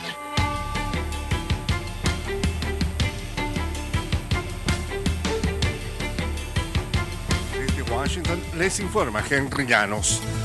Organizaciones pro inmigrantes denuncian que el gobierno de Nueva York rompe las reglas al no proveer un lugar a los que llegan a los albergues. Nos informa Ángela González. El Consejo de la Ciudad de Nueva York se reunió para discutir el proceso de admisión de las personas sin hogar, incluyendo aquellos migrantes que siguen llegando en autobuses desde la frontera. Lo que necesita cambiar es que verdaderamente planear para más capacidad en los albergues. Lo que necesitan verdaderamente es invertir en viviendas permanentes y asequibles, así las personas. Y es que organizaciones proinmigrantes como Liga Ley Society denuncian que el sistema ha fallado al no proveerles refugio adecuado y dejar a muchas personas durmiendo en el piso de las oficinas de admisión. Ángela González, Voz de América, Nueva York. El presidente Joe Biden firmó el martes una ley bipartidista de 280 mil millones de dólares para estimular la fabricación de tecnología avanzada en Estados Unidos, que forma parte de los esfuerzos de su gobierno para fortalecer la competitividad sobre China. Acompañado por legisladores, dirigentes sindicales, políticos locales y líderes de negocios, Biden celebró la medida que incentivará las inversiones en la industria estadounidense de semiconductores o chips para aliviar la dependencia del país en las cadenas de suministro del exterior en bienes cruciales de tecnología. Organizaciones y expertos alertan sobre la expansión de bandas criminales venezolanas en Latinoamérica. Desde Caracas nos informa Carolina Alcalde. Actualmente en Venezuela prácticamente todo el sistema penitenciario está bajo control de la figura del pranato, como se denomina una forma de organización delictiva liderada por criminales dentro de algunas cárceles del país, tal y como expone Carolina Girón, directora del Observatorio Venezolano de Prisiones. Eh, Los planes están controlando quién va a las audiencias y quién no. Tienen la autoridad de solicitar que hagan traslados a la cárcel que ellos controlan porque cuando le están bajando los ingresos piden que le lleven presos a su cárcel y así ellos mantener todo el dinero que están manejando. Carolina Alcalde, Voz de América, Caracas. Por cuarto día consecutivo, bomberos y especialistas cubanos y extranjeros buscan apagar un incendio de grandes proporciones en un complejo de almacenamiento de crudo en la provincia cubana de Matanzas que ha dejado al menos un muerto y 125 heridos. Autoridades informaron que el cuarto y último tanque colindante al que recibió el impacto de un rayo el viernes por la noche, lo que desató el incendio, está ardiendo. Desde Washington vía satélite y para Omega Estéreo de Panamá hemos presentado Buenos días América. Buenos días, América. Vía satélite. Desde Washington. La mejor franja informativa matutina está en los 107.3 FM de Omega Estéreo. 5.30 AM. Noticiero Omega Estéreo. Presenta los hechos nacionales e internacionales más relevantes del día. 7.30 AM. Infoanálisis. Con entrevistas y análisis con los personajes que son noticia. de 8 y 30 a 9 y 30 de la mañana, sin rodeos, con Álvaro Alvarado, de lunes a viernes, por Omega Estéreo. Desde hace 60 años, Industrias Correagua trabaja para este país porque cree en Panamá y su crecimiento. Haciendo los techos que te protegen de la lluvia, haciendo que el edificio donde trabajas sea más fuerte y duradero y que la escuela donde estudian tus hijos sea tan sólida como su futuro. Dentro de miles de edificios, casas y estructuras de este país, corre algo tan fuerte como el orgullo panameño. Industrias Correagua, 60 años siendo el acero que hace fuerte a Panamá. Omega Estéreo Noticias.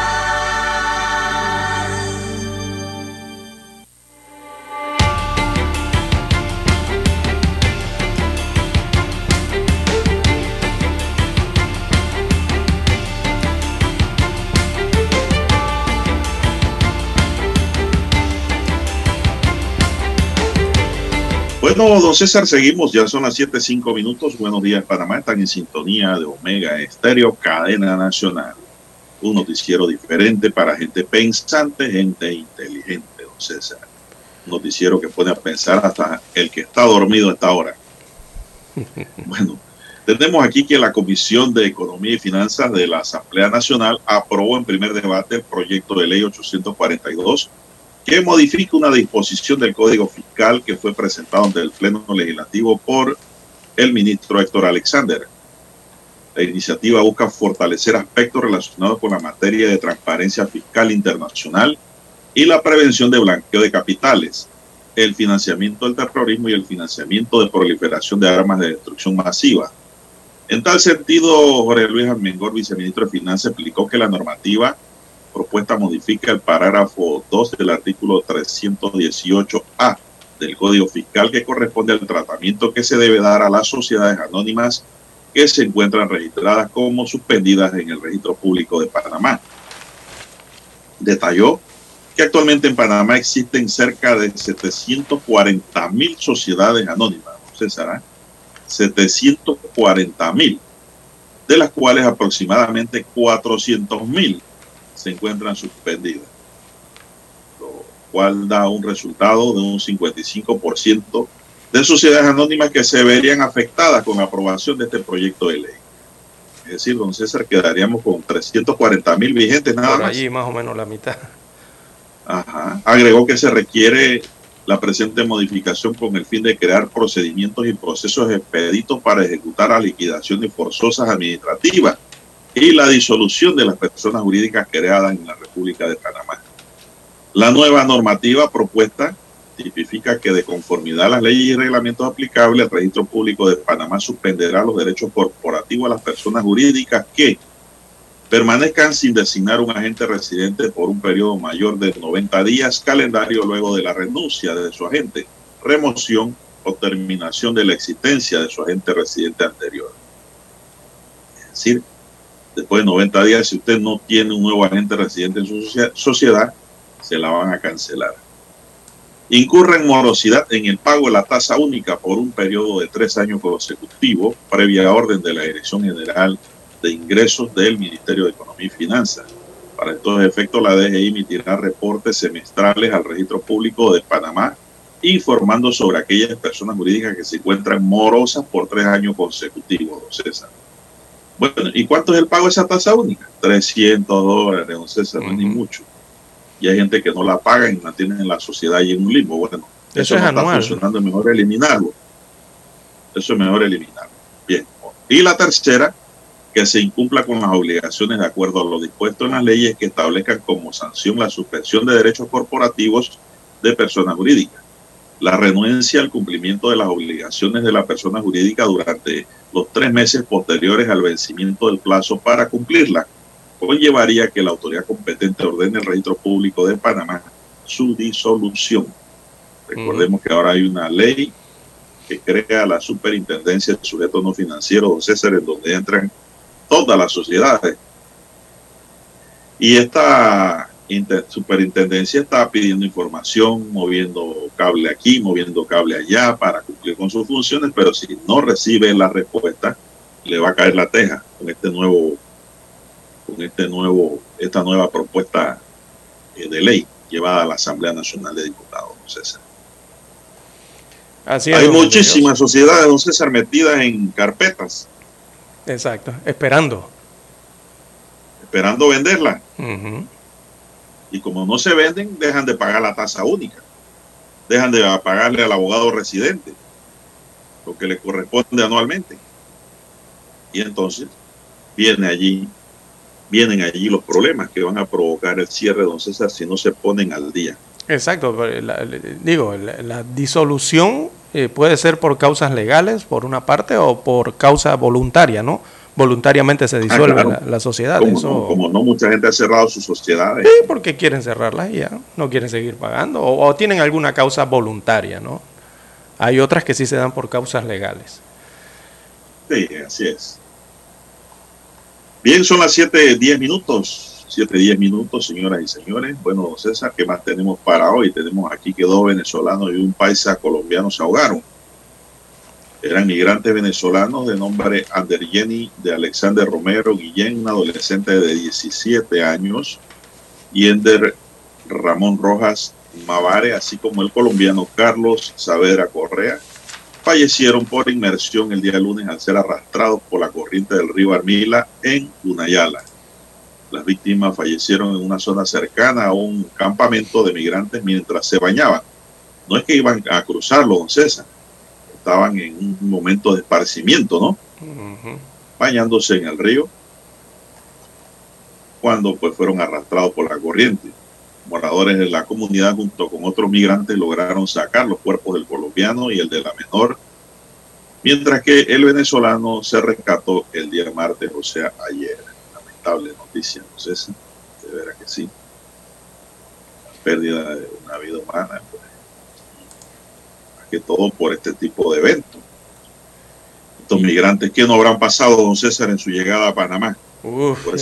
ese, trayecto selvático del Darién y del Chocó. Desafío. Difícil de verdad. Para venir a morir ahogado en la orilla, ¿no? Muchos, muchos no lo atraviesan, muchos no salen de esa, de esa travesía, don Juan de Dios. No llegan. Bueno, estos habían atravesado. Estos habían atravesado y estaban en un campamento ya, pero se fueron a bañar al río. Y mire lo que le pasó. Son las 7:12 minutos, señoras y señores, están en sintonía de Omega Estéreo. ¿Qué más tenemos, don César, para hoy? Bien, don Juan de Dios, eh, para hoy también tenemos que informan que la línea del metro, la línea 3, la que va hacia, la, hacia el sector oeste o hacia el occidente de la provincia de Panamá, ahí en la provincia de Panamá Oeste, eh, estará listo en el 2026.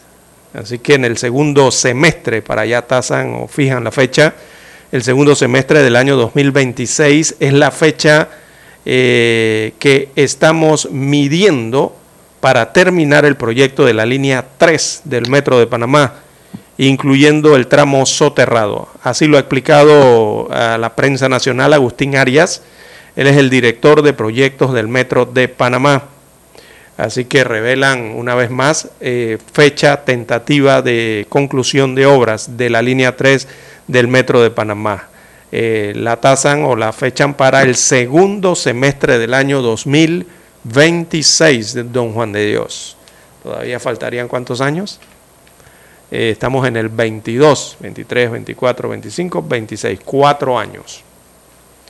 Ese metro sí ha demorado. Perdón. Eh, cuatro años para concluir la línea 3 del metro. La que va hacia Chorrera. La que va hacia Chorrera. Ese metro sí ha demorado, ¿ah? sí ha tenido escollos, problemas esa, esa construcción.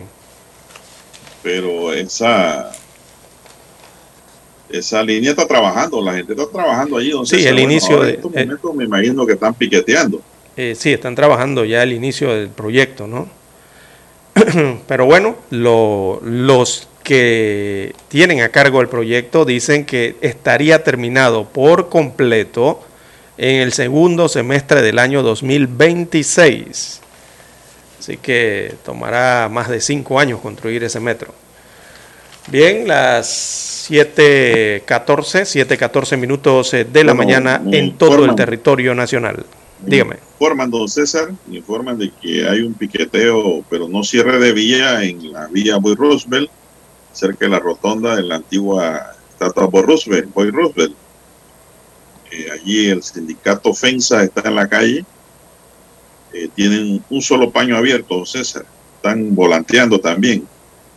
Observo en el video, sí. Están volanteando y moviendo sus banderolas en señal de protesta, don César. Sí, recordemos que el Suntrack ha iniciado protestas eh, en las principales calles. Ellos tenían como hora 7 de la mañana iniciar esos piqueteos o protestas en varias de las avenidas en Ciudad Capital y también en algunos puntos en el interior de la República. Tenemos que hacer la pausa, don Juan de Dios, y retornamos. Noticiero Omega Estéreo, 7:30 AM. Infoanálisis, con entrevistas y análisis con los personajes que son noticia. La mejor franja informativa matutina está en los 107.3 FM de Omega Estéreo, cadena nacional. Presentamos el reportaje internacional vía satélite desde Washington, por cortesía de Sherwin Williams Protege tus techos, losas y paredes del invierno con impermeabilizantes Aqualock de Sherwin Williams. Tu mejor inversión en impermeabilizantes. Guatemala registra ya los primeros dos casos confirmados de viruela del mono, convirtiéndose en el tercer país centroamericano con presencia de la enfermedad, después de Costa Rica y Panamá, confirmó la jefa de epidemiología del Ministerio de Salud, Lorena Govern. Desde el 1 de julio de la fecha se llevan identificados a través de nuestro sistema nueve casos, de los cuales se han confirmado dos. En investigación tenemos seis y se ha descartado uno. Los sospechosos todos son masculinos, entre 21 y 76 años, todos procedentes de la ciudad de Guatemala. Se trata de dos hombres de 31 y 27 años que permanecen aislados en sus viviendas con síntomas leves. La doctora Govern indicó que los pacientes tuvieron contacto con personas extranjeras en casos aislados. Las actividades de riesgo que desarrollaron estas personas en los 21 días antes de inicio de síntomas, pues ellos refieren contactos cercanos con hombres extranjeros. El primer caso lo informa dentro del país y el segundo caso fuera del país. Al respecto, el viceministro de Salud Edwin Montúfar resaltó que hay abastecimiento de pruebas para detectar más casos. El Laboratorio Nacional de Salud tiene más de 1.800 pruebas específicas para esto, pero también el Hospital Roosevelt el Hospital General tienen capacidad para procesar este tipo de pruebas. Por su parte, el ministro de Finanzas Álvaro González Ricci asegura que cuentan con recursos para cuando se inicie la gestión para adquirir vacunas contra la enfermedad. El Ministerio de Salud tiene presupuesto, inclusive si el Ministerio de Salud pues quiere adquirir vacunas, el tema en ningún momento va a hacer falta de presupuesto. Las escuelas también analizan el refuerzo de medidas con los estudiantes para evitar la propagación de la enfermedad durante las clases presenciales. Eugenia Sagastume, Voz de América, Guatemala. Quizás sientas que la lluvia nos ha dado tregua, pero no te confíes. Siempre hay que estar preparados para todo. Protege tu hogar y tus proyectos de los cambios impredecibles del clima con la gran variedad de productos a prueba de invierno de Sherwin Williams. Por la compra de un tanco 5 galones de impermeabilizantes Aqualock, recibe gratis un galón de Aqualock, válido hasta el 30 de septiembre o hasta agotar existencias de mil galones en tiendas Sherwin Williams o distribuidores participantes. Para una casa a prueba de invierno, pregúntale a Sherwin Williams. El reportaje internacional vía satélite desde Washington llegó a ustedes gracias a Aqualock de Sherwin Williams. Para anunciarse en Omega Estéreo, marque el 269-2237 con mucho gusto le brindaremos una atención profesional y personalizada. Su publicidad en Omega Estéreo. La escucharán de costa a costa y frontera a frontera. Contáctenos 269-2237. Gracias. Problemas de tierra, accidentes graves, reclamos a aseguradoras, incumplimientos de contratos, reclamos de herencias, todo asunto civil y penal, consulte al 6614-1445. Ahora contamos con el servicio de asesoría, confección de pliegos de cargos, impugnación y defensa en materia de contrataciones públicas. 6614-1445. Licenciados Juan de Dios Hernández Sanjur y Belkis Hernández Díaz. ¿Qué tal amigos? Les saluda Álvaro Alvarado quiero invitarlos para que me acompañen en mi nueva casa, Omega Estéreo, donde estaremos hablando sin rodeos de los temas que interesan a Panamá, de lunes a viernes, de 8 y 30 a 9 y 30 de la mañana. Sin rodeos, con Álvaro Alvarado, por Omega Estéreo. Noticiero Omega Estéreo.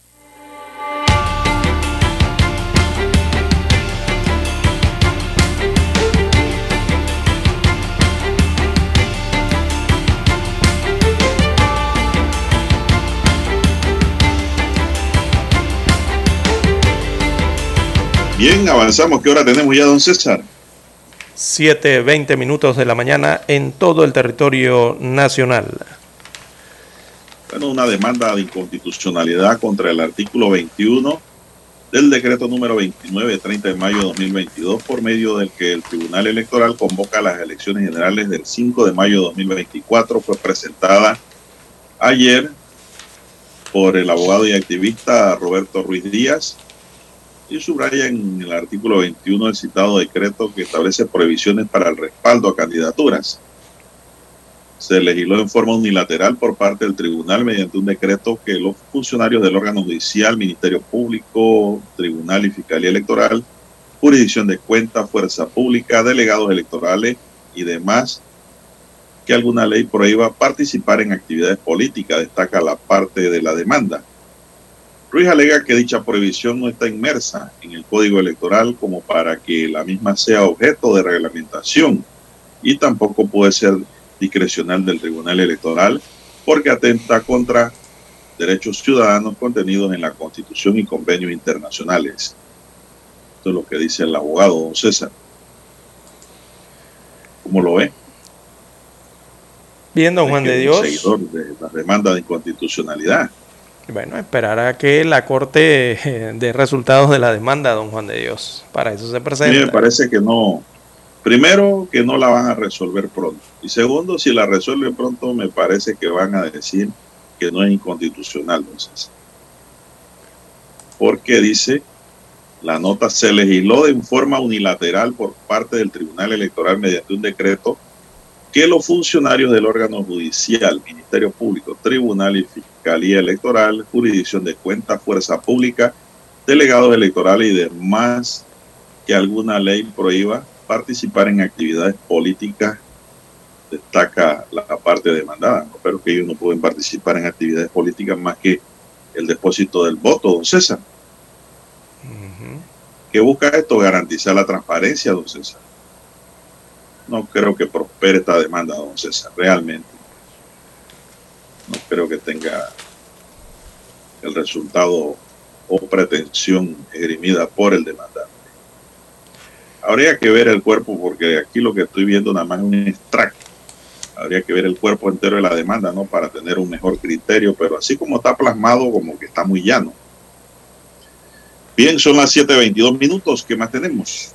Bueno, cae la confianza del consumidor, don Juan de Dios, es el índice de confianza del consumidor o el eh, del consumidor panameño en este caso, ¿no? Eh, se ubica en, en, la última medición en los 76 puntos en julio y tiene una caída de 11 puntos.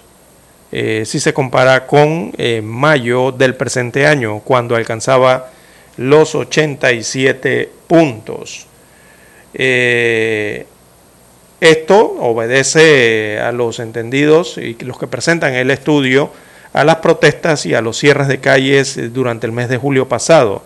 Hicieron entonces mella en el índice de confianza del consumidor panameño, medición que venía arrojando resultados, ya venía arrojando resultados negativos debido al alto nivel del desempleo en el país y la poca capacidad de ahorro que tienen eh, que tiene el consumidor o las familias panameñas debido a la situación económica y a la situación de sanidad que se ha vivido en los últimos años o meses.